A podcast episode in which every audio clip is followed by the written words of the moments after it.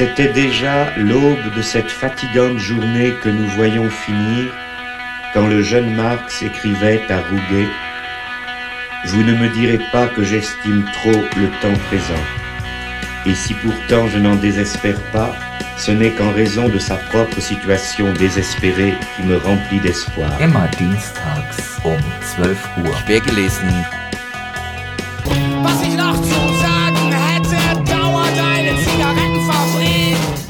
Verehrte Hörerinnen und Hörer, willkommen zu Quergelesen, der kleinen Vorlese-, Vortrags- oder Musiksendung, je nachdem, was so der Schwerpunkt ist, die ihr immer dienstags zwischen 12 und 13 Uhr bei Querfunk auf der 104,8 MHz in der Erstausstrahlung hören könnt. Am 4. Mai hielt Thorsten Fuchshuber in Stuttgart auf Einladung von Emanzipation und Frieden einen Vortrag zu dem Thema Russland zwischen Bandenherrschaft und Geopolitik. Putins Racketstaat im Krieg gegen die Ukraine.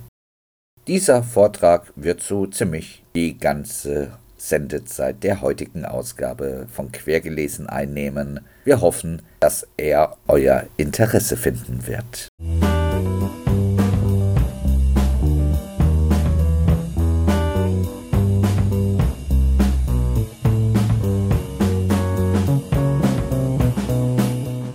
Kurz ein bisschen dazu noch, was ich machen will. Ich habe mich länger mit der Racket-Theorie von Max Horkheimer beschäftigt und das ist eigentlich auch mein Ansatzpunkt, über den ich praktisch heute über Russland sprechen werde. Das heißt, ich bin also kein Osteuropa-Experte oder irgendwas in der Richtung, sondern ich versuche wirklich sozusagen auch Beobachtungen hauptsächlich von Leuten in Russland, die sich sozusagen Gedanken gemacht haben über das russische Herrschaftssystem und versucht, die unter Bezugnahme auf die Racket-Theorie in bestimmten Zusammenhang zu bringen und mir sozusagen einen Reim draus zu machen. Und ob das für Sie dann auch plausibel sein wird, das werden wir dann ja vielleicht in der Diskussion herausfinden.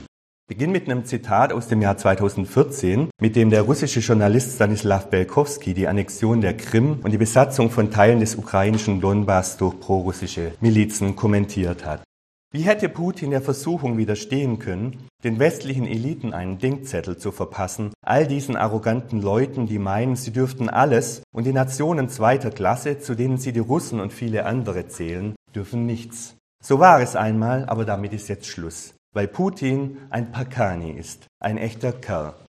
Als Pakani bezeichnen sich seit den 1980er Jahren die Mitglieder russischer Banden und Straßengangs. Wie Belkowski hoben damals viele russische Kommentatoren anerkennend hervor, Putin folge mit seiner Politik der Bandenlogik der echten Kerle. Auch Putin betont selbst immer wieder, dass er genauso sozialisiert worden ist. Er sagt dann zum Beispiel, ich war ein Hooligan, kein Jungpionier, ich war ein wirklicher Bad Boy. Und folglich wird er auch von den Bandenmitgliedern als einer der ihren anerkannt. Ich mag Putin. Mir gefällt, dass er eine harte Politik macht, um Russlands Image zu verbessern, sagt einer von ihnen, der 26-jährige Ilsur aus Kasan. Putin hat gezeigt, dass er Beleidigungen nicht hinnimmt. Solche Leute werden überall respektiert, in einer Straßengang genauso wie in internationalen Beziehungen. Ilsur legt damit nahe, dass es in der Politik nicht viel anders zugeht als in der Bande, zu der er gehört.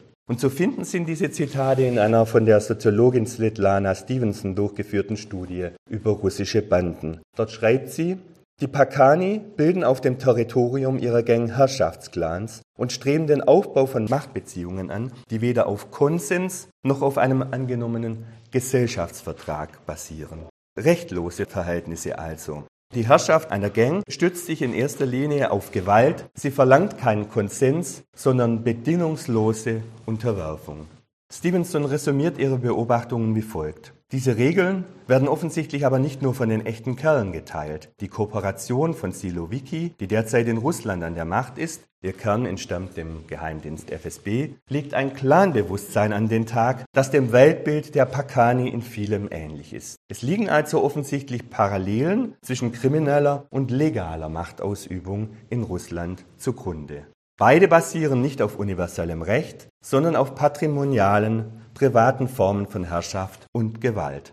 Soweit Svetlana Stevenson. Ihre Beobachtungen über die Herrschaftsstruktur von Banden könnten quasi im Wortlaut den Texten des Philosophen Max Horkheimer zur sogenannten Racket-Theorie aus den 40er Jahren entnommen sein. Dabei handelt es sich allerdings nicht um eine Bandentheorie im soziologischen Sinn, sondern vielmehr um einen auf der Kritik der politischen Ökonomie basierenden Versuch zu analysieren, wie es zum Nationalsozialismus gekommen war.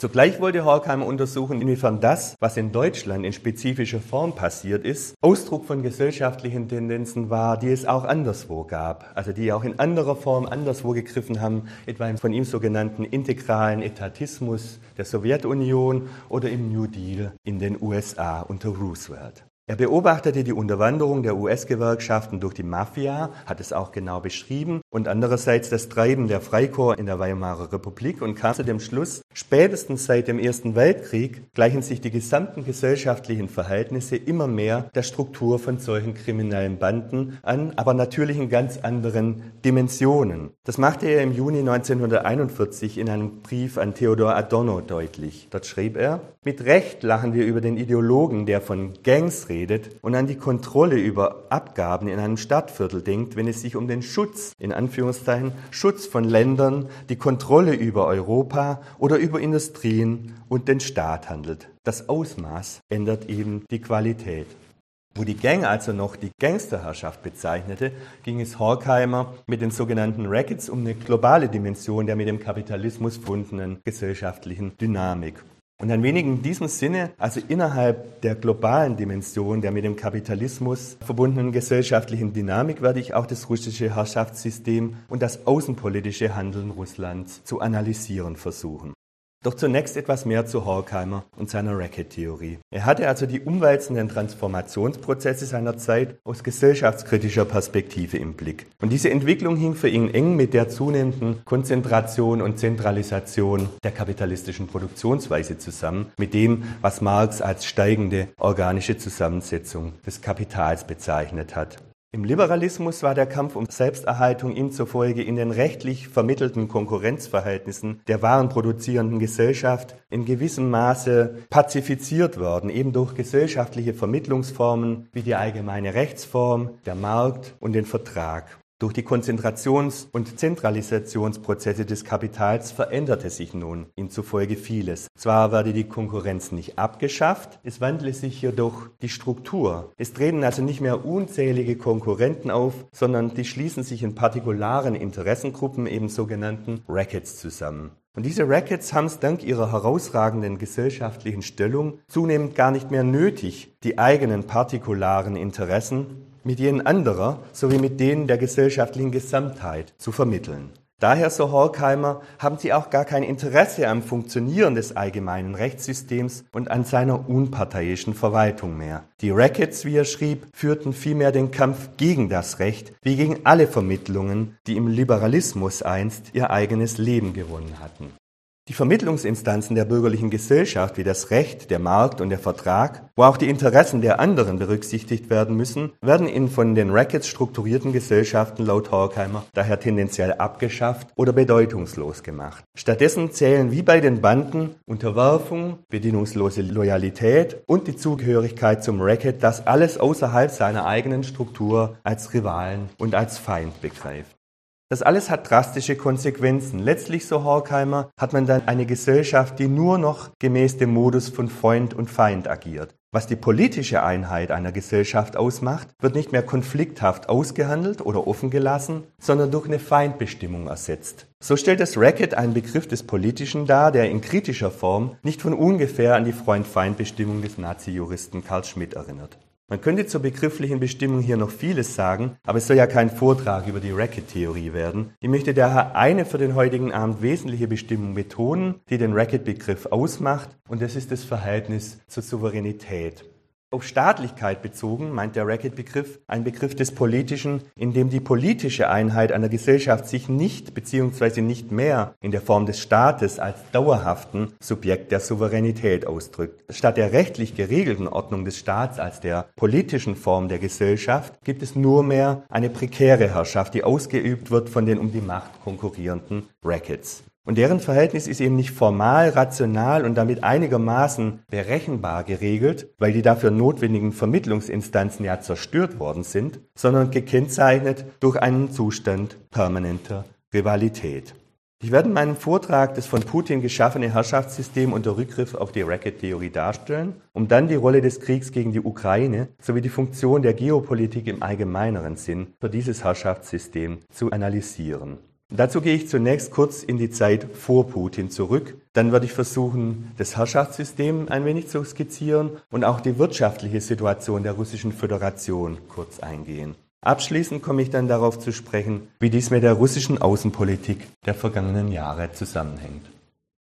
Nach der Auflösung der Sowjetunion im Dezember 1991 ist es auf deren ehemaligem Territorium zu einer Entwicklung gekommen, die in vielerlei Hinsicht recht genau dem Chaos einander bekriegender Banden und der Beuteherrschaft entsprach, wie sie auch in der US-amerikanischen Literatur zu den kriminellen Rackets der 30er Jahre beschrieben worden ist, an denen sich Horkheimer unter anderem inspiriert hat. Der Historiker Walter Laqueur schreibt in seinem 2005 erschienenen Buch Putinismus, noch 1991 habe man auf dem einstigen Territorium der UdSSR zwischen regulärer Wirtschaftstätigkeit und den Aktivitäten der kriminellen Unterwelt kaum noch unterscheiden können. Der damals eingeleitete Prozess der Privatisierung bedeutete nicht zuletzt, dass sich die Mitglieder der alten Elite, der Nomenklatura, große Teile der ehemaligen sowjetischen Produktionsstätten hätten einverleiben können. Der für den Prozess der Privatisierung verantwortliche Minister wurde mit den Worten zitiert, das frühere Staatseigentum gehöre schlicht denjenigen, die ihm am nächsten seien. Viktor Tscherkessow, in den 90er Jahren Geheimdienstchef in St. Petersburg, zur selben Zeit also als Putin dort stellvertretender Gouverneur war, der sagte rückblickend, die korporativen Formen, die nach dem Zerfall des Landes übrig blieben, haben wir nicht erfunden. Sie haben sich aus dem Zusammenbruch und aus dem daraus resultierenden Chaos spontan herauskristallisiert. Und sie haben inmitten dieses Chaos ein Minimum an Ordnung geschaffen. Das ist ausschlussreich. Tscherkessow beruft sich also darauf, dass die kooperativen Formen, wie er das Racketwesen der damaligen Zeit bezeichnet, wenigstens ein Minimum an Ordnung geschaffen haben und damit einen gesellschaftlichen Zustand, der dem vorausgegangenen Chaos doch immerhin vorzuziehen sei. Und genau auf diesen problematischen Zusammenhang spielt Horkheimer an, wenn er hinsichtlich der Legitimation der Rackets schreibt, die allgemeinste Kategorie der von ihnen ausgeübten Funktion sei der Schutz und damit eine gewisse Ordnungsfunktion. Doch was waren das für kooperative Formen, die Tscherkessow hier preist? Laut dem Soziologen Alfredo Schulte-Bockhold, der die Verstrickung von politischen Eliten und dem sogenannten organisierten Verbrechen in mehreren Ländern untersucht hat, haben die postsowjetischen Rackets die bestehende Wirtschaftsstruktur schlicht und einfach ausgeplündert. Was von der Sowjetunion übrig geblieben war, drohte also tatsächlich im Gerangel um die Beute konkurrierender Rackets unterzugehen. Zwar hat die Regierung unter Boris Jelzin eine Marktwirtschaft deregulierter privatwirtschaftlicher Prägung und mit der Verfassung von 1993 rechtsstaatliche Prinzipien zu implementieren versucht. Insgesamt erwies sich der Staat jedoch als unfähig, die Durchsetzung dieser Prinzipien umfassend und dauerhaft gegen die Herrschaft der Rackets zu garantieren. Im Jahr 2000 kam dann Putin und bereits bei seinem Amtsantritt hat er versprochen, einen starken Staat zu schaffen. Das hat allerdings keinesfalls bedeutet, dass er die konkurrierenden Rackets zerschlagen hat. Vielmehr hat er sie seiner Herrschaft unterworfen mittels eines staatlichen Dirigismus, der auf den Ausgleich der Einzelinteressen der verschiedenen Rackets ausgerichtet ist. Der Dirigent innerhalb dieser Vertikale der Macht, wie Putin sein System ja selbst nennt, behielt die Machtpolitik der Seilschaften bei, nur sind sie eben nicht mehr horizontal ausgerichtet, sondern vertikal, eine strikte Kommandokette und am oberen Ende steht Putin selbst. Um diese Position einnehmen zu können, hat Putin nach seinem Amtsantritt die wichtigsten politischen Vetoakteure entmachtet und so das noch junge System von Checks and Balances zerstört, indem er eben den Föderationsrat, der aus Gouverneuren sich zusammensetzt, aus Regionalgouverneuren, so verändert hat, dass er dann die Regionalgouverneure künftig selbst ernannt und nicht mehr, diese also nicht mehr gewählt worden sind und andere Maßnahmen. Putins Amtsantritt war also eine Wende für die Rechtsstaatsentwicklung. Seitdem kam es zu einer massiven Instrumentalisierung des Rechts. Und diese ging einher mit dem, was die russische Politikwissenschaftlerin Lilia Shevtsova als Imitation eines liberaldemokratischen und rechtsstaatlichen Systems bezeichnet hat. Formal hat Putin ihr zufolge die Einrichtungen und grundlegenden Bestimmungen der Verfassung unangetastet gelassen zumindest eine ganze Zeit lang. Formal blieben also Demokratie und Gewaltenteilung als Kennzeichen und Errungenschaften der postsowjetischen Ordnung erhalten. Die Kompetenzen dieser regulären Organe sind allerdings ausgehöhlt worden, indem man sie neuen, vom Präsidenten geschaffen und abhängigen Gremien übertragen hat. Mit der Schaffung solcher Parallelstrukturen hat dann formale Legitimation erhalten, was Schäfzowa als Regime der politischen Zweckmäßigkeit bezeichnet. Diese präsidiale Struktur existiert innerhalb des politischen Systems, aber in Konkurrenz zu anderen bereits existierenden staatlichen Strukturen. Gleichzeitig steht Putin aber über all diesen Strukturen und so kann er sich dann auch über andere Instanzen hinwegsetzen und als der unersetzliche Vermittler gesellschaftlicher Interessen inszenieren. Und diese Integrationsfunktion, die er da einnimmt, die basiert nicht allein auf der Fülle präsidialer Macht, die ihm zukommt, sondern vor allem auch auf seinem informellen Klientelsystem. Schäfzowa bezeichnet dies als Institutionalisierung des Loyalismus. Und Loyalität ist in Racket-Strukturen, wie bereits angedeutet, ja das, was die Verbindlichkeit von rechtlich geregelten Verhältnissen ersetzt. Geholfen haben Putin bei der Etablierung solcher Strukturen sowohl seine Zeit beim KGB als auch die Seilschaften, die er während seiner Tätigkeit in der Stadtverwaltung von St. Petersburg gebildet hat. Diese Seilschaften hat er zum Teil mit nach Moskau gebracht und dort installiert. Die Machtgruppen, die in dem von Putin moderierten Clean-Deal-System konkurrieren, lassen sich grob in drei Fraktionen unterteilen, die Sie bestimmt alle schon mal gehört haben. Das sind zum einen diese sogenannten Oligarchen, also die Profiteure vor allem auch der anfangs angesprochenen Beutekämpfe, die allerdings politisch bis auf einzelne von ihnen weitgehend entmachtet sind. Es gibt Ausnahmen wie Igor Sechin, den Rosneft-Chef und andere.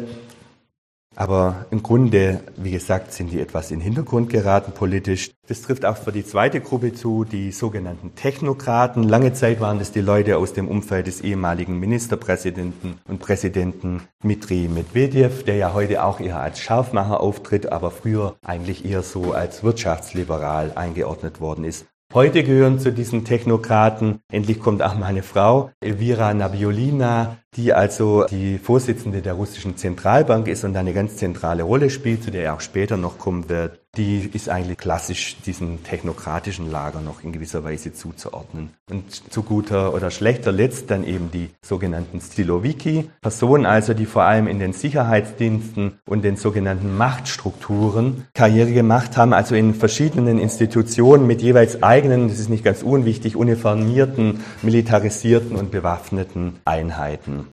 Und zur Funktionsweise der Rivalität unter diesen Machtgruppen schreiben die Rechtswissenschaftlerinnen Margareta Mommsen und Angelika Nussberger, dass innerhalb von nach außen verdeckten Strukturen die Mandarine des Präsidenten um Einfluss und Eigentum ringen, während alle Mitglieder des Kollektivs dem Präsidenten durch ihre persönliche Loyalität eng verbunden sind, stehen sie und ihre jeweiligen Seilschaften untereinander in einem mehr oder weniger verdeckten Wettbewerb. Zitat Ende. Das Mit- und Gegeneinander dieser informellen Gruppen verläuft dynamisch und ohne jede Spielregeln, so dass es jeweils dem Präsidenten vorbehalten bleibt, einen seinen Vorstellungen entsprechenden Interessenausgleich zu organisieren. Und dieses Zusammenspiel von Loyalität und Rivalität kann man jetzt auch aktuell ja an den Konflikten zwischen der russischen Militärführung und dem russischen Verteidigungsministerium auf der einen Seite und dem Chef dieser paramilitärischen Wagner-Gruppe Jewgeni Prigoschin beobachten, wo also eigentlich auch Putin nie zur Zielscheibe wird, sondern eigentlich das immer nur genutzt wird, um bei ihm praktisch um Anerkennung und Aufstieg zu buhlen und versucht wird sozusagen die jeweils andere Machtgruppe zu schwächen. Und innerhalb dieses Machtgefüges ist es zwischen den drei sogenannten Gruppen schon 2011, 2012 zu einer deutlichen Verschiebung gekommen, wie ich es schon angedeutet habe, nämlich zugunsten der Siloviki. Das hat auch sehr viel damit zu tun, dass Putin einfach nach diesen Protesten, die es nach dieser Amtsrochade zwischen ihm und Medvedev in 2012 gegeben hat, noch skeptischer geworden ist, was sozusagen so gewisse demokratische Formalien anging und einfach noch mehr Druck ausüben wollte. Er hat sich dann ja auch mit der National Nationalgarde, die er geschaffen hat, quasi sozusagen nochmal seine eigene, wie oft gesagt wird, Prätorianergarde geschaffen, die sozusagen direkt und unmittelbar ihm verpflichtet ist. Und manche sehen genau in dieser Situation einen entscheidenden Turning Point in der russischen Politik in Bezug auf den Westen. Putin habe eben zunehmend gefürchtet, eine Verwestlichung und der Wunsch nach Demokratie könnten die Basis seiner Macht gefährden und sie daher in dem Sinn neu ausrichten, wie wir das heute beobachten können. Andere, wie der russische Soziologe Lev Gutkov, gehen jedoch davon aus, dass es zu einer wirklichen Wende im Sinne einer postsowjetischen Gesellschaft gar nie gekommen ist. Dass also diese Reformen auch nie so durchgegriffen haben, dass genau diese Machtministerien dann auch transformiert worden wären. Und zusammenfassend ergibt es den Eindruck, dass das Machtgefüge trotz dieses gestiegenen Einflusses der Silowiki insgesamt nicht stabiler geworden ist, da eben auch innerhalb dieser Silowiki-Strukturen zu großen Rivalitäten kommt, wie gerade auch angedeutet, und dann eben sie dadurch auch nicht in der Lage sind, Putin jetzt sozusagen unter ihre Kontrolle zu bringen, dass sie eben da auch viel zu zerstritten untereinander sind. Zugleich ist jedoch auch Putins Fähigkeit begrenzt, den Beutekämpfen und dem Machtgerangel im Sinne einer stabilen Ordnung Einhalt zu gebieten. Und natürlich ist auch fraglich, inwiefern er das überhaupt will, weil seine Macht basiert ja eigentlich genau auf diesen Loyalitätsmechanismen und nicht auf geregelten, klar differenzierten Machtverhältnissen. Nach wie vor scheint daher zu gelten, was Lilja Shevtsova bereits 2006 geschrieben hat, dass nämlich die Frage, wer die Entscheidungen trifft und wer mehr Einfluss hat, der Präsident oder seine Entourage sich nur sehr bedingt beantworten lässt. Ich zitiere sie nochmal. Im bürokratischen Autoritarismus hängt der Führer von der bürokratischen Schicht ab, je länger, desto mehr, aber nur er ist imstande, ihre Entscheidungen auch zu legitimieren. Demnach ist Putin also zwar einerseits unanfechtbarer Kulminationspunkt politischer Macht, wie man ja auch immer wieder sieht, andererseits jedoch erscheint er zugleich als die Instanz, welche den bereits getroffenen Entscheidungen und Kompromissen der widerstreitenden Rackets bloß die nötige Faktizität verleiht. Diese merkwürdige Ambivalenz, die Shevtsova und andere an der Struktur des russischen Herrschaftssystems wahrnehmen, erinnert ein wenig daran, wie Franz Neumann in seinem Buch über den Nationalsozialismus, der Titel lautet Behemoth, das Zusammenspiel der rivalisierenden Machtfraktionen beschrieben hat. Kompromissfindungsprozesse müssten nicht rechtlich institutionalisiert werden, so Neumann. Es genüge völlig, wenn sich die Machtfraktionen informell einigten. So dann würden die Entscheidungen mit den jeweils zur Verfügung stehenden Machtapparaten zur Ausführung gebracht. Nach einem über allen Machtgruppen stehenden starken Staat als Souverän bestehe daher gar kein Bedürfnis. Auch die Entscheidungen des nationalsozialistischen Führers seien lediglich Ausdruck und Ergebnis des erzielten Kompromisses. Neumann hat das nationalsozialistische System daher auch nicht mehr als Staat, sondern als Unstaat gefasst und begriffen. Welche Form von Ordnung liegt nun in Russland vor und kann man Russland noch als Staat bezeichnen?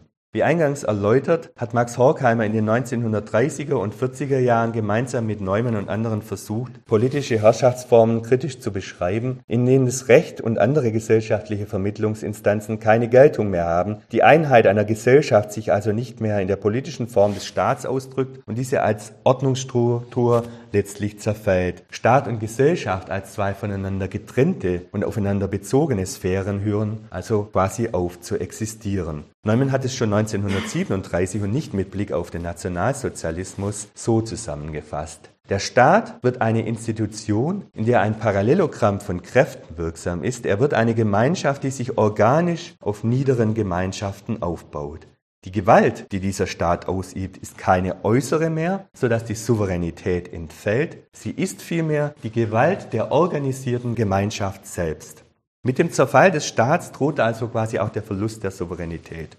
Und Putin, das habe ich schon mal gesagt, legt viel Wert auf einen starken Staat. Er betont es auch immer wieder. Im Hinblick auf die unter Jelzin zaghaft umgesetzten Reformen in Richtung einer kapitalförmig organisierten Demokratie sagte er bereits vor über 20 Jahren, wenn Demokratie Staatszerfall bedeutet, dann brauchen wir keine solche Demokratie.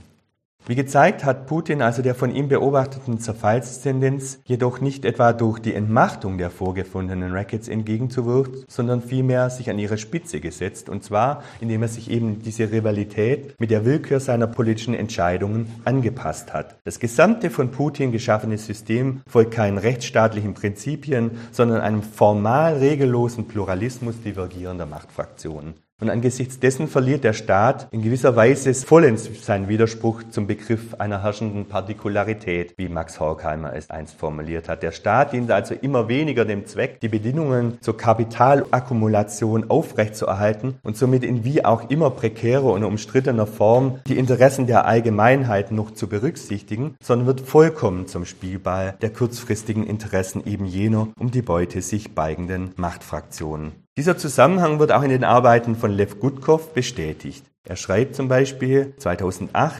Ungeachtet der scheinbaren Zentralisierung und Stärkung des Staates unter Putin ist eine eigenartige Entstaatlichung im Gange.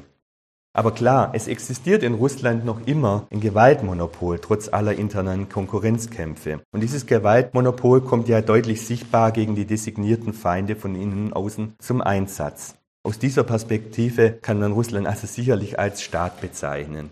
Die Verfügung über dieses Gewaltmonopol ist aber permanent umkämpft, obgleich Präsident Putin bislang immer die Oberhand behalten hat. Wegen der fragilen Basis dieses Gewaltmonopols lässt sich die politische Ordnung der Russischen Föderation aber eben auch als Racketstaat bezeichnen.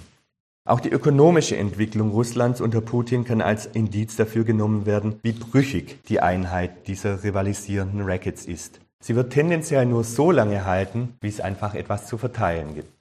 In den vergangenen Jahren sind die Kämpfe der verschiedenen Interessengruppen um die zu verteilenden Profite brutaler geworden. Das Eigentumsrecht steht immer unter dem Vorbehalt von Putins Gnaden, und zwar zuweilen ungeachtet erwiesener politischer Loyalität. Ist also ganz klar, Putin setzt seine Willkür so ein, dass niemand sich seiner Gunst völlig oder dauerhaft sicher sein kann. Auch das kann man gerade wieder beobachten an dieser ganzen Kiste mit dem Verteidigungsministerium und Prigoschin. Und also weiß auch niemand um seine eigene Stellung in Putins Herrschaftsapparat. All dies trägt allerdings nicht zu der von Putin immer wieder versprochenen Diversifizierung der Wirtschaft bei, wie Lev Gutkov schreibt. Er schreibt, gerade die Besitzer kleinerer und mittlerer Unternehmen, die von den Behörden nicht gedeckt werden und der Willkür ausgeliefert sind, investieren nicht in moderne Produktionsanlagen, denn sie müssen ja ständig befürchten, Gegenstand einer Umverteilungsaktion zu werden. Für die herrschenden Rackets wiederum würde ein unabhängiger privatwirtschaftlicher Sektor auch politisch eine Gefahr bedeuten, wie Gutkov meint. Da mit ihrem Wachstum unabhängige Wirtschaftssubjekte und eine gesellschaftliche Sphäre entstehen, die Reformen fördern und mehr Freiheit verlangen. Der Erhalt des Status quo mittels repressiver Methoden ist also attraktiver, solange es für die Machtfraktionen dank dem Rohstoffgeschäft und auch ohne entwickelte Wirtschaft noch genügend zu verteilen gibt.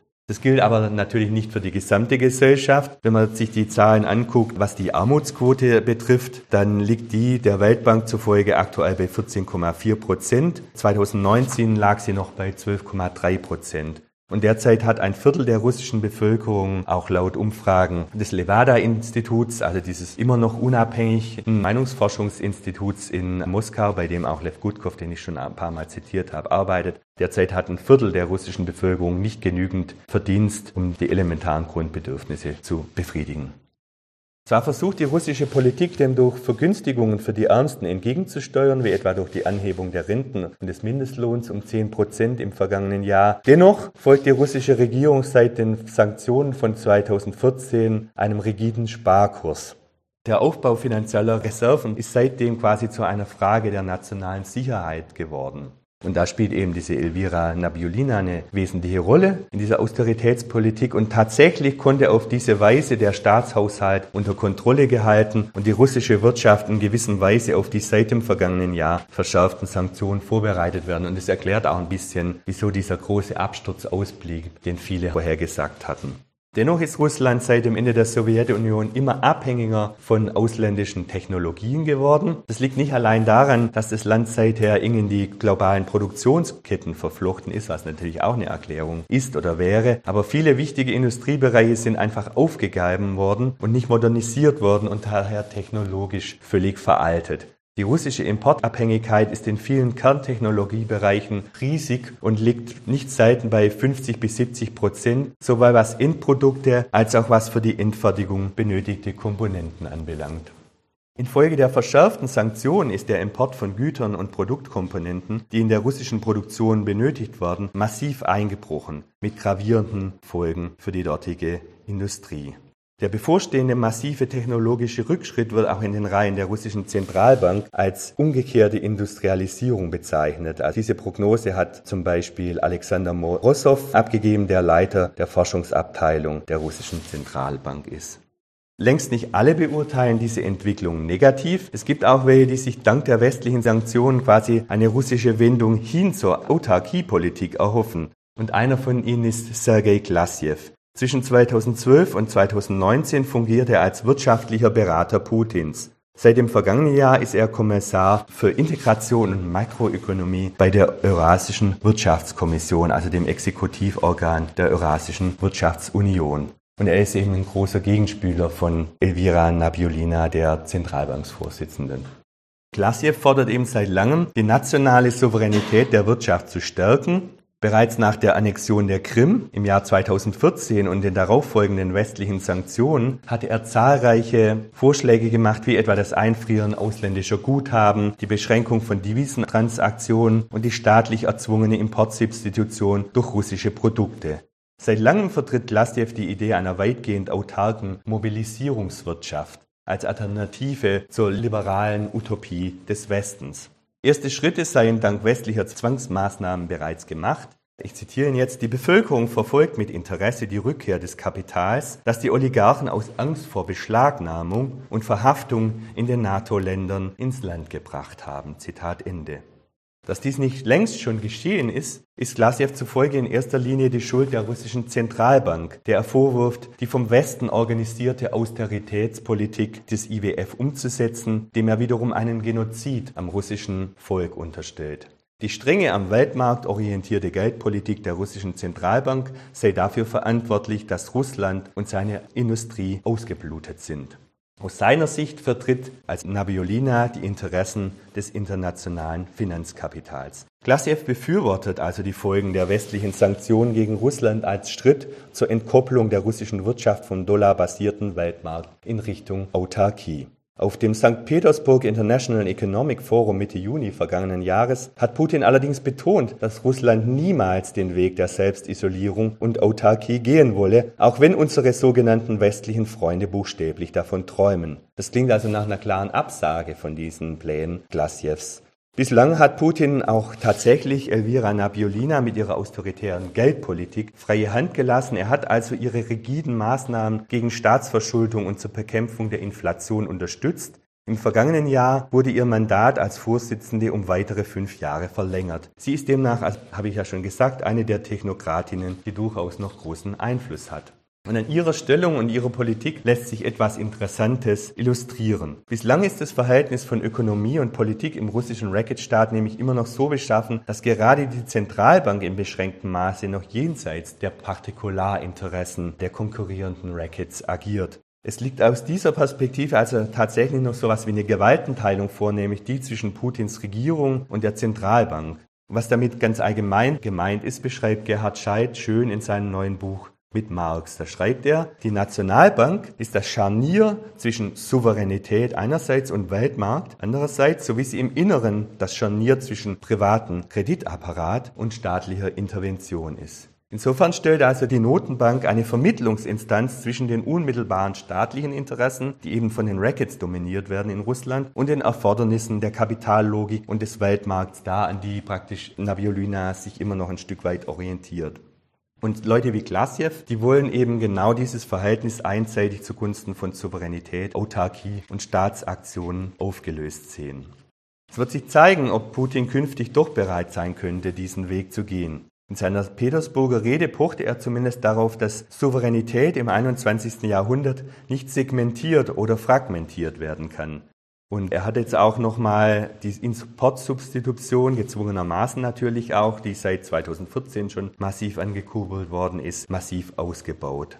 Es geht also, ich zitiere ihn nochmal, es geht uns also nicht nur um die Verteidigung unserer politischen Souveränität und nationalen Identität, sondern auch um die Stärkung all dessen, was die wirtschaftliche, finanzielle, fachliche und technologische Unabhängigkeit unseres Landes ausmacht. Die westlichen Sanktionen beruhen auf der falschen Annahme, dass Russland wirtschaftlich nicht souverän und äußerst verwundbar sei. Die ökonomische Struktur des Landes habe sich jedoch dauerhaft verändert, so Putin. Zitat, diese Veränderungen sind das Ergebnis unserer geplanten Anstrengungen, eine nachhaltige makroökonomische Struktur zu schaffen, Ernährungssicherheit zu gewährleisten, Importsubstitutionsprogramme durchzuführen und ein eigenes Zahlungssystem aufzubauen, um nur einige zu nennen. All das geht zumindest ein wenig in Richtung von Vorstellungen, wie sie auch Glasjew formuliert. Kaum denkbar, dass die russische Zentralbank einer solchen Entwicklung wirklich etwas entgegensetzen könnte, falls die wirtschaftlichen Probleme Russlands aufgrund der Sanktionen und fallender Energiepreise größer werden sollen. Das könnte nämlich bedeuten, dass auch sie, also die russische Zentralbank, ihre Politik ändern muss, um den Staatshaushalt aktiv zu stützen. Und damit würde sie sich dann Tendenz auch vollends dem Primat der Politik und damit der Beutelogik der herrschenden Rackets unterwerfen. Ohne die Unabhängigkeit der Notenbank nämlich, so Gerhard Scheid auch in seinem Buch, lässt sich der Souverän in seinen kurzfristigen Entscheidungen von den längerfristig geltenden Bedingungen auf dem Weltmarkt nicht mehr reinreden. Dadurch tendiert er zwangsläufig in Richtung Autarkie. Auch im Verhältnis von Regierung und Zentralbank bestimmt sich also, ob die politische Einheit sich noch an einem auf längere Frist ausgerichteten rationalen Verständnis von Selbsterhaltung unter Weltmarktbedingungen natürlich orientiert oder ob die unmittelbaren Interessen der herrschenden Rackets die allein maßgeblichen sind. Wie auch immer der konkrete Weg der russischen Wirtschaftspolitik aussehen wird, bereits jetzt ist seit Jahren klar, dass die Funktion des Staates, die Bedingungen zur Akkumulation des Kapitals und nicht allein einzelner Kapitalfraktionen zu schaffen und aufrechtzuerhalten und damit auch die Reproduktion der Gesellschaft als Ganzer zu garantieren, vom Staat der Russischen Föderation kaum erfüllt wird. Er ist im Wesentlichen bloßes Werkzeug der Rackets, die als Beutegemeinschaft eine prekäre Einheit bilden, ansonsten aber in permanenter Rivalität zueinander stehen. Und hier kommen dann eben auch die geopolitischen Manöver Russlands ins Spiel. Einer der häufig genannten Gründe, weshalb es jetzt zur Eskalation gekommen sei, ist ja die NATO-Osterweiterung. Die NATO-Staaten hätten Russland den Krieg aufgezwungen es wird ja also ein Primat der außenpolitischen zwischenstaatlichen Konstellation unterstellt, der erklären soll, weshalb es zum jetzigen Krieg gekommen ist. Und diese Begründung erlaubt es dann weitgehend von den Verhältnissen im Inneren Russlands abzusehen. Auch ich werde im Folgenden im Sinne eines Primats der Außenpolitik argumentieren, allerdings auf eine gänzlich andere Weise. Ich werde nämlich versuchen deutlich zu machen, weshalb es gerade aufgrund der dargestellten prekären Machtverhältnisse im Inneren des putinschen Systems umso mehr auf die außenpolitische Konstellation ankommt, um die Einheit des Racketstaats zu garantieren. Das hat mit der zentralen Rolle der Feindbestimmung in einer in Rackets zerfallenen Gesellschaft zu tun. Mit ihrer Hilfe wird die prekäre Einheit des Staats und die damit verbundene Fragilität der Souveränität zu kompensieren versucht. Ich hatte ja bereits den Text von Franz Neumann erwähnt, der schrieb, wenn die Racket-Struktur sich im Verhältnis zu den getrennten Sphären von Staat und Gesellschaft durchsetzt, dann bleibe statt staatlicher Souveränität ein Parallelogramm von Kräften. Der Staat zerfalle also in rivalisierende Rackets. Und ganz in diesem Sinne hat auch der Rechtswissenschaftler Otto Kirchheimer in einem Beitrag zur Racket-Theorie unter dem Titel Zur Frage der Souveränität 1941 dargelegt, dass die theoretischen Bemühungen des nationalsozialistischen Staatsrechtlers Karl Schmidt der Möglichkeit galten, einen Begriff des Politischen zu formulieren, welcher einer solchen Herrschaft der gegeneinander konkurrierenden, einander bekriegenden Rackets genau entspricht. Schmidt zielte demnach auf einen Begriff des Politischen, ohne dass ein, Zitat, dauerndes Subjekt der Souveränität überhaupt noch vorhanden bzw. notwendig wäre, wie Kirchheimer es formuliert hat ohne ein Staatssubjekt also, das darauf bedacht und in der Lage wäre, die Interesse und Wünsche der verschiedenen Gruppen und Parteien ins Gleichgewicht zu bringen. Schmidt ging dazu über, Souveränität jenen Personen oder Gruppen zuzusprechen, die unter außergewöhnlichen Umständen sich als fähig erweisen, politische Herrschaft auszuüben. Das Racket ist der Begriff für diese von Schmidt propagierte neue Substanz der politischen Einheit, die letztlich eine postetatistische, postsouveräne Einheit ist. Wo es aber nur mehr prekäre Übereinkünfte der Rackets gibt, da herrscht der auf Dauer gestellte Ausnahmezustand im Innern und nach außen der Kriegszustand in Permanenz. Das war auch dem Nazi-Juristen Schmidt vollkommen klar. Deswegen hat er auch formuliert, dass trotz der unablässigen Racketkämpfe die Schaffung einer von Schmidt sogenannten in sich befriedeten organisierten politischen Einheit zu erzwingen, muss ihm zufolge eine Feindbestimmung vorgenommen werden. Schmidt selbst ließ keinen Zweifel daran, dass eine solche Einheit sich letztlich nur über die Bestimmung einer Feindschaft von äußerstem Intensitätsgrad erreichen lässt und dass dieser wahre und totale Feind die Juden seien. Im Nationalsozialismus wurde dann ja dieser eliminatorische Judenhass auch genau das, was die politische Einheit der Volksgemeinschaft definiert hat und woraus sich auch die enorme, ebenso zerstörerische wie selbstzerstörerische Festigkeit der nationalsozialistischen Herrschaft gespeist hat, die nur noch durch eine militärische Niederlage zu brechen war. In Russland ist es ganz anders. Da spielt der Antisemitismus in der Feindbestimmung bislang überhaupt keine entscheidende Rolle. Im Gegenteil, also Putin bekämpft den Antisemitismus zum Teil ganz offensiv. Auch juristisch wird gegen antisemitische Äußerungen vorgegangen, also soweit man da von rechtlichen Formen sprechen kann, natürlich immer. Aber es ist auf jeden Fall klar, Antisemitismus wird bekämpft. Ob da auch eine Rolle spielt, dass man quasi auch die nationalistischen Kräfte, die damit verbunden werden, die auch Putin gefährlich werden könnten, damit verbunden sind, steht auf einem anderen Blatt, ob es also auch ein gewisses Eigeninteresse ist. Jedenfalls ist Antisemitismus in Russland latent vorhanden, aber eben spielt nicht diese Rolle. Anhand der Politik des Systems Putin lässt sich allerdings zeigen, dass es auch andere, erratischere Formen der Feindbestimmung gibt. Im inneren Russland richtet sich diese Feindbestimmung gegen Schwule und Lesben, gegen die LGBTIQ-Bewegung und ganz allgemein gegen den sogenannten westlichen Genderismus und vermeintliche ausländische Agenten. Begünstigt wird diese Designierung innerer Feinde durch eine spezifische Form der Anpassung innerhalb eines großen Teils der russischen Gesellschaft, die Juri Levada und im Anschluss an ihn Lev Gutkov als die eines Homo Sovieticus, als eines Sowjetmenschen bezeichnet hat. Man kann das pointiert als die sowjetische, nunmehr russische Form des autoritären Charakters verstehen, ein verstaatlichter Mensch, der sich dem Kollektiv völlig unterordnet.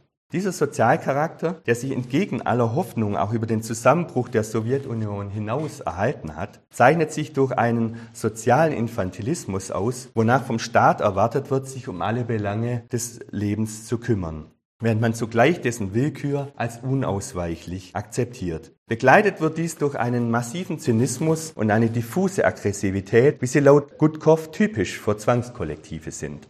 Es ist ein Gesellschaftstypus, der laut den Soziologen alle Eigenschaften einer atomisierten Masse hat. Und damit entspricht er eigentlich recht genau jener Subjektkonstitution, wie Horkheimer sie auch für die Racket-Gesellschaft als konstitutiv betrachtet hat. Ich zitiere jetzt aber nochmal aus einem Aufsatz von Gutkov, in dem er diesen Typus resümiert. Zitat. Der Sowjetmensch entstammt einer mobilisierten, militarisierten, geschlossenen und repressiven Gesellschaft, deren Integration durch die vermeintliche Präsenz von inneren und äußeren Feinden gewährleistet wird, weil dies der Forderung nach Loyalität zur Staatsmacht, die die Bevölkerung beschütze, Berechtigung verleiht. Ein solcher Mensch ist an die staatliche Kontrolle gewöhnt, sie ruft weder Ärger noch Unzufriedenheit hervor. Gleiches gilt für die habituelle Selbstbeschränkung, die erzwungene Askese in Sachen materieller Wohlstand und erfülltes Leben. Zitat Ende. Für Lev Gutkov ist all dies, was er da beschreibt, Teil einer negativen Mobilisierung der Bevölkerung und diese negative Mobilisierung wird dann eben auch gegen, in jene aggressive Außenpolitik überführt, die seit dem Februar 2022 nochmal verschärft beobachtet werden kann. Um zu erklären, welche Bedeutung die außenpolitische Feinbestimmung hat, beziehe ich mich jetzt auf die analytische Unterscheidung von innerer und äußerer Souveränität eines Staats, wie sie der Staatsrechtler Dieter Grimm getroffen hat. Der schreibt, für den Genuss äußerer Souveränität genügt es, wenn ein Staat nach außen als handlungsfähiges Rechtssubjekt auftreten kann, so Grimm. Und das ist natürlich bei der Russischen Föderation sicherlich der Fall. Zugleich ist diese äußere Souveränität eines Staats aber nicht unabhängig von seiner inneren Durchsetzungsfähigkeit. Das heißt, die prekären Verhältnisse im Inneren wirken nach außen zurück, jedoch nicht in derselben konstitutiven Weise wie andersrum, denn verliert ein politisches System die äußere Souveränität, kann es auch die innere nicht bewahren. Für den russischen Racketstaat bedeutet dies, das Agieren als Souveränität nach außen ist umso wichtiger, damit die beschriebene Machtkonstellation im Inneren notdürftig stabilisiert werden kann. Und aus diesem Grund sind es meiner Ansicht nach weniger groß angelegte imperiale Absichten, die Putin mit seiner kriegerischen Außenpolitik verfolgt, die im Übrigen ja nicht erst mit dem Krieg gegen die Ukraine begonnen hat, sondern auch mit dem Engagement in Syrien und so weiter, Vielmehr erfüllt bereits das Führen des Krieges den Zweck, ein marodes Herrschaftssystem zu stützen. Auch Lev Gutkov hebt in seinen Schriften immer wieder hervor, das von Putin geschaffene System sei trotz der Konzentration von Macht und Ressourcen äußerst instabil. Zur Festigung seiner Macht bediene sich Putin, Zitat, aus der Geschichte Russlands sehr gut bekannter Mechanismen, die der Staatsmacht Legitimität verschaffen sollen. Zu diesen Mechanismen zählt die simulierte Restauration der alten Ordnung, so wird das alltägliche Gefühl der Erniedrigung und der Wehrlosigkeit gegenüber der Willkür des Staates, des Racketstaats, wie ich hinzufügen möchte, durch einen Kult der Stärke und der Gewalt kompensiert. Die Symbole der kollektiven Einheit, das riesige Land, rufen dazu auf, stolz auf die Militärmacht des Imperiums zu sein Sie verlängern Rituale des nationalen Ruhms, festigen das Gefühl der Überlegenheit über andere Völker und fordern Bereitschaft zur Mobilisierung. Zitat Ende. Putin wolle mit seiner demonstrativ aggressiven Außenpolitik, insbesondere auch gegenüber den Nachbarländern, nicht zuletzt die Antipathie in der russischen Bevölkerung schüren, um eine Konsolidierung des Landes durch negative Identifikation und Mobilisierung zu erreichen, so Gutkow schon vor Jahren. Und all das führt dann eben auch zur Frage nach den Gründen für den Krieg. Thomas Hobbes schreibt in seinem Leviathan, die Souveränität sei mit dem Recht der Kriegserklärung und des Friedensschlusses verbunden. Das Wesen des Krieges bestehe jedoch nicht in tatsächlichen Kampfhandlungen, sondern in der bekannten Bereitschaft hierzu, während der ganzen Zeit, in der man sich des Gegenteils nicht sicher sein kann. Und Hobbes hebt damit eine wichtige Bestimmung der Souveränität im Verhältnis der Staaten zueinander hervor. Es geht um die Fähigkeit und vor allem die bekannte Bereitschaft zu Kampfhandlungen als Wesensmerkmal nicht nur des Krieges, sondern der Souveränität. Diese Fähigkeit und Bereitschaft zu Kampfhandlungen muss bestehen, solange man sich nicht sicher sein kann, dass es zum Krieg ohnehin nicht kommen wird. Und diese Sicherheit gibt es als vollständige zwischen den Staaten bekanntlich nie. Annähern kann man sich dem allenfalls als Hegemon, weil dessen Fähigkeit und Bereitschaft zu Kampfhandlungen und ebenso bekannt ist wie die Wahrscheinlichkeit hoch, dass er siegreich daraus hervorgehen wird. Das definiert ja eigentlich auch der Begriff Hegemon und daher auch die Rede von den USA und einer sogenannten Pax Americana, die eben aufgezwungen werden kann. Gerade weil der russische Racketstaat über eine gefestigte Souveränität aber nicht verfügt, aufgrund seiner prekären inneren Einheit also, muss er permanent die Bereitschaft zum Krieg beweisen. Ständig muss er Situationen provozieren, in denen er die Fähigkeit zur Kriegsführung, die äußere Souveränität also demonstrieren kann. Ist tatsächlich ein wenig so wie bei den Pakani im eingangs zitierten Buch von Stevenson, wonach in der Bande alle Beziehungen auf Stärke aufbauen, weshalb diese auch pausenlos zur Schau gestellt werden müssen. Um die tatsächliche Schwäche zu vertuschen, versucht der russische Racketstaat seine Souveränität nicht allein durch Kampfhandlungen zu beweisen, zugleich will er sich auch als Gegenhegemon präsentieren. Und das tut er, indem er seinerseits westliche Staaten und insbesondere die USA auf die Probe stellt. Ihre Fähigkeit und Bereitschaften zu Kampfhandlungen, also und damit ihre Souveränität, zumindest aber ihre globale Machtposition zu untergraben bzw. anzufechten versucht. Siehe auch die russische Intervention eben in Syrien. Auch dort hatte das russische Eingreifen aber nicht zuletzt innenpolitische Gründe, wie der Moskauer Militäranalytiker Pavel Felgenhauer schon 2012 schrieb, also drei Jahre vor dem offiziellen militärischen Eingreifen in Syrien. Er schrieb, die Syrienpolitik sei ein integraler Bestandteil der innen- und außenpolitischen Bemühungen des Kremls, eine behauptete globale Verschwörung gegen Putin und sein kleptokratisches Regime abzuwehren. Der steigende Druck in Richtung eines Sturzes Assads wird als erste Etappe eines Plans zum Sturz Putins angesehen. Zitat Ende. Und nicht nur konnte eben Assads Herrschaft dadurch gesichert werden, sondern innenpolitisch konnte Putin die Intervention auch ausschlachten und seine Zustimmungswerte waren 2015 dann auf ein Rekordhoch angestiegen. Gut möglich, dass also Putin aufgrund dieser syrischen Erfahrung auch dachte, dies werde ihm mit der Ukraine ein weiteres Mal gelingen. Den USA konnte es, insbesondere mit Blick auf die Wendung hin zum pazifischen Raum und den Konflikt mit China, wohl eher nicht darum gehen, gerade jetzt in Europa einen Krieg zu provozieren, der Geld kostet und viele Ressourcen bindet.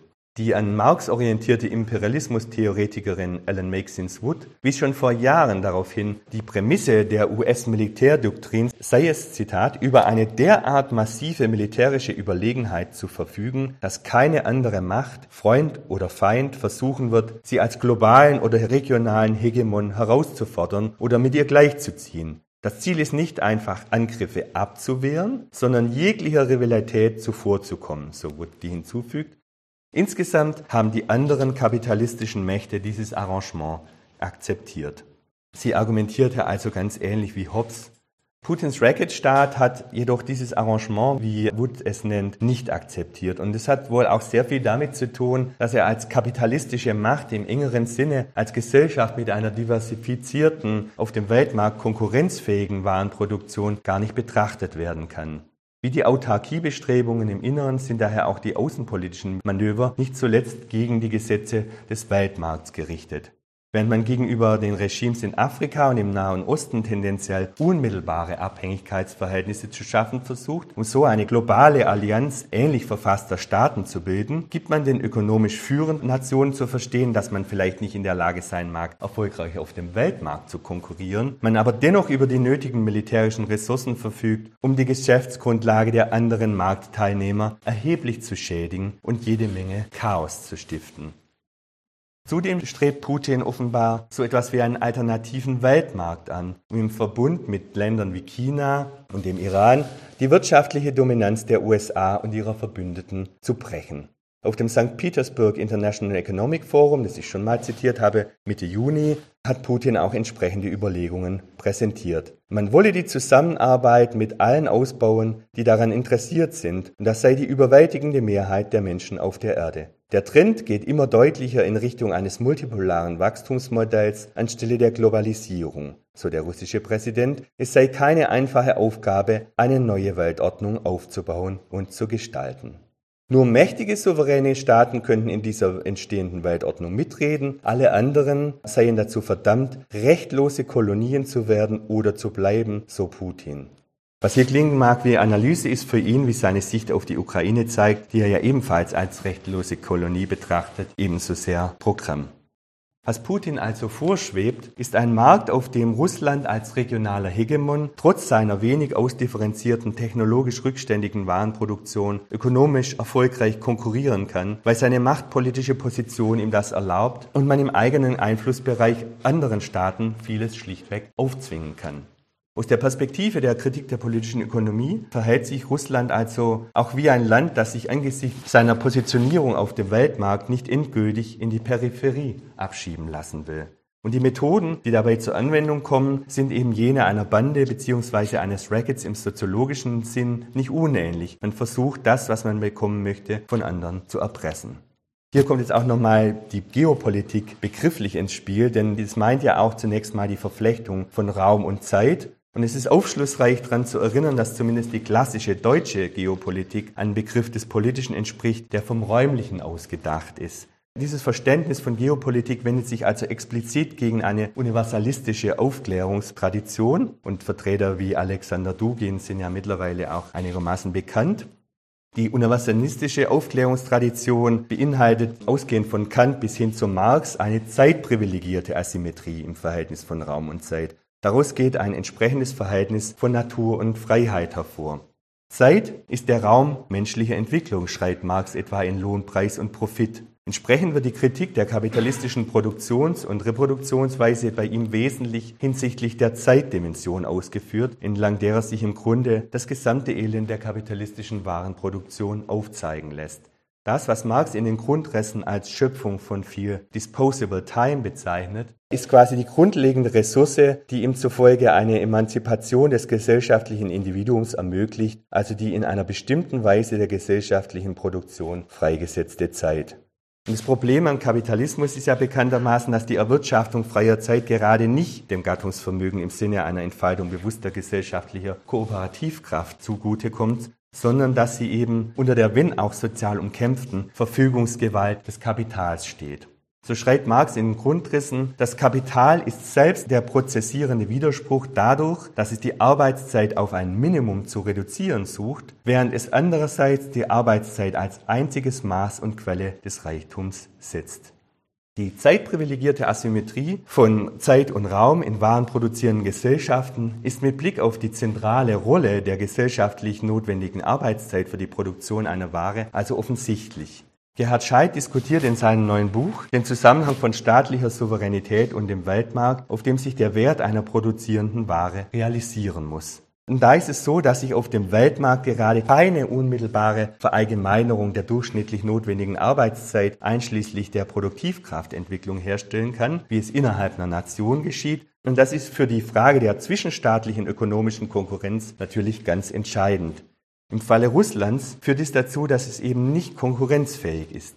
Aufgrund seiner technologisch rückständigen Warenproduktion ist es mit Blick auf die Zeitdimension des Kapitals in der internationalen Konkurrenz ein Verlierer. Und ich denke, das ist auch ein Grund, weshalb es zu einer Verlagerung von der Beherrschung der Zeit zum Versuch einer Herrschaft über den Raum und damit aber zugleich auch vom Primat der Ökonomie zu einer illusionären Vorstellung von einem Primat des Staates und der Politik kommt. Das heißt, die zwischenstaatliche Konkurrenz wird nicht durch eine Steigerung der absoluten und relativen Mehrwertproduktion, durch eine Steigerung der Produktivität für sich zu entscheiden versucht, sondern durch Macht- und raumpolitische Mittel.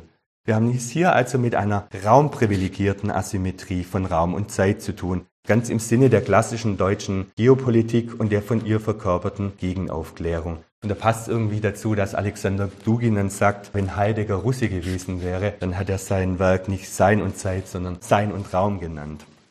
Russland versucht hier also eine genuin gegenaufklärerische Ideologie, wie sie etwa auch in Fichtes Idee vom geschlossenen Handelsstaat vorliegt, in die Tat umzusetzen. Solche Autarkiebestrebungen in der Moderne beinhalten letztlich aber nicht nur das Ideal von geopolitischen Großräumen, sondern zugleich die Sehnsucht nach einem Weltsouverän quasi, der machtpolitisch über diese Großräume gebietet. Beides bedeutet die Illusion oder vielmehr die wahnhafte Vorstellung, sich den Zwängen der Verwertung des Werts durch machtpolitische Maßnahmen entziehen zu können, also nicht mehr ökonomisch konkurrenzfähig sein zu müssen. Der Wahn vom Weltsouverän ist in dieser Hinsicht quasi eine erweiterte Autarkievorstellung, denn damit ist eben gemeint, einen nicht ökonomisch, sondern politisch bestimmten Staatsaktionen des Souveränitäts und nicht die ökonomisch bestimmte Gesetze des Weltmarktes das Geschehen regieren. Kommt zum Schluss so langsam. Es ist natürlich fraglich, ob Russland unter anderen Bedingungen als jene des Systems Putins hätte gelingen können, konkurrenzfähig an den Weltmarkt anzuschließen und dem oft sogenannten Ressourcenfluch zu entkommen. Die von Putin vielfach propagierte Diversifizierung der Wirtschaft jedenfalls ist in Russland nie erfolgt, was auch der auf kurzfristige Interessen gerichteten Beutelogik der rivalisierenden Machtfraktionen in dem öl- und gasreichen Ressourcenstaat geschuldet ist. Lev Gutkov schreibt, dass für eine solche Diversifizierung zumindest stabile und verlässliche Recht- und Verkehrsformen hätten etabliert werden müssen eben jene Vermittlungsformen, die von den Rackets ja bekämpft werden. So aber hat sich das Land als Rohstoff- und Nahrungslieferant in eine globale Arbeitsteilung eingefügt, auf eine Weise, in der der realisierte Gewinn nicht reinvestiert, sondern von den rivalisierten Rackets als Beute beansprucht wird.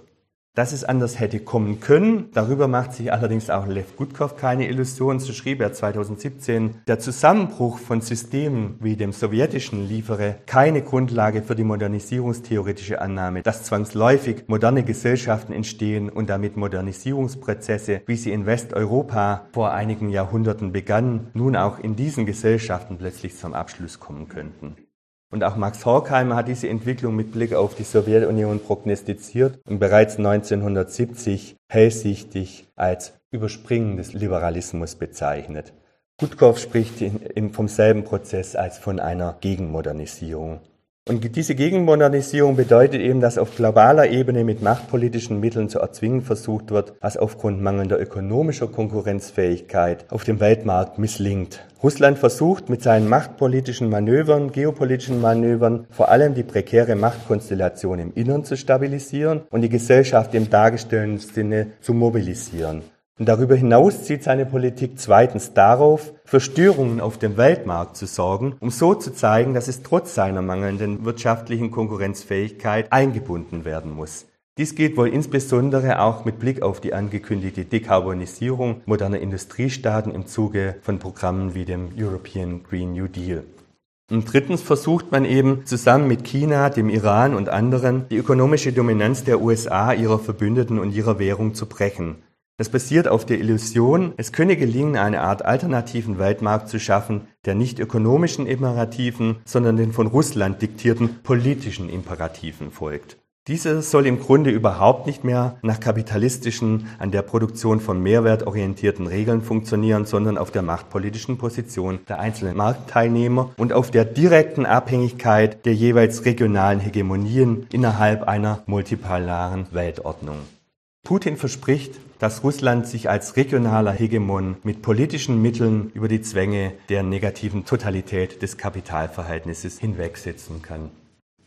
Damit sagt natürlich die ganze Entwicklung auch viel über das aus, was bei uns noch passieren kann. Und ich denke, die autoritäre Formierung von bürgerlich-demokratisch verfassten Gesellschaften, die tendiert ja auch in, innerhalb dieser Krisendynamik. Also das ist eben nicht so gemeint zu sagen, Russland ist arm dran und wir sind liberale Gesellschaften, wo alles gut läuft, sondern das ist praktisch keine Parallelgeschichte, sondern könnte schnell auch eher unsere Zukunft sein. Das will ich damit noch dazu sagen.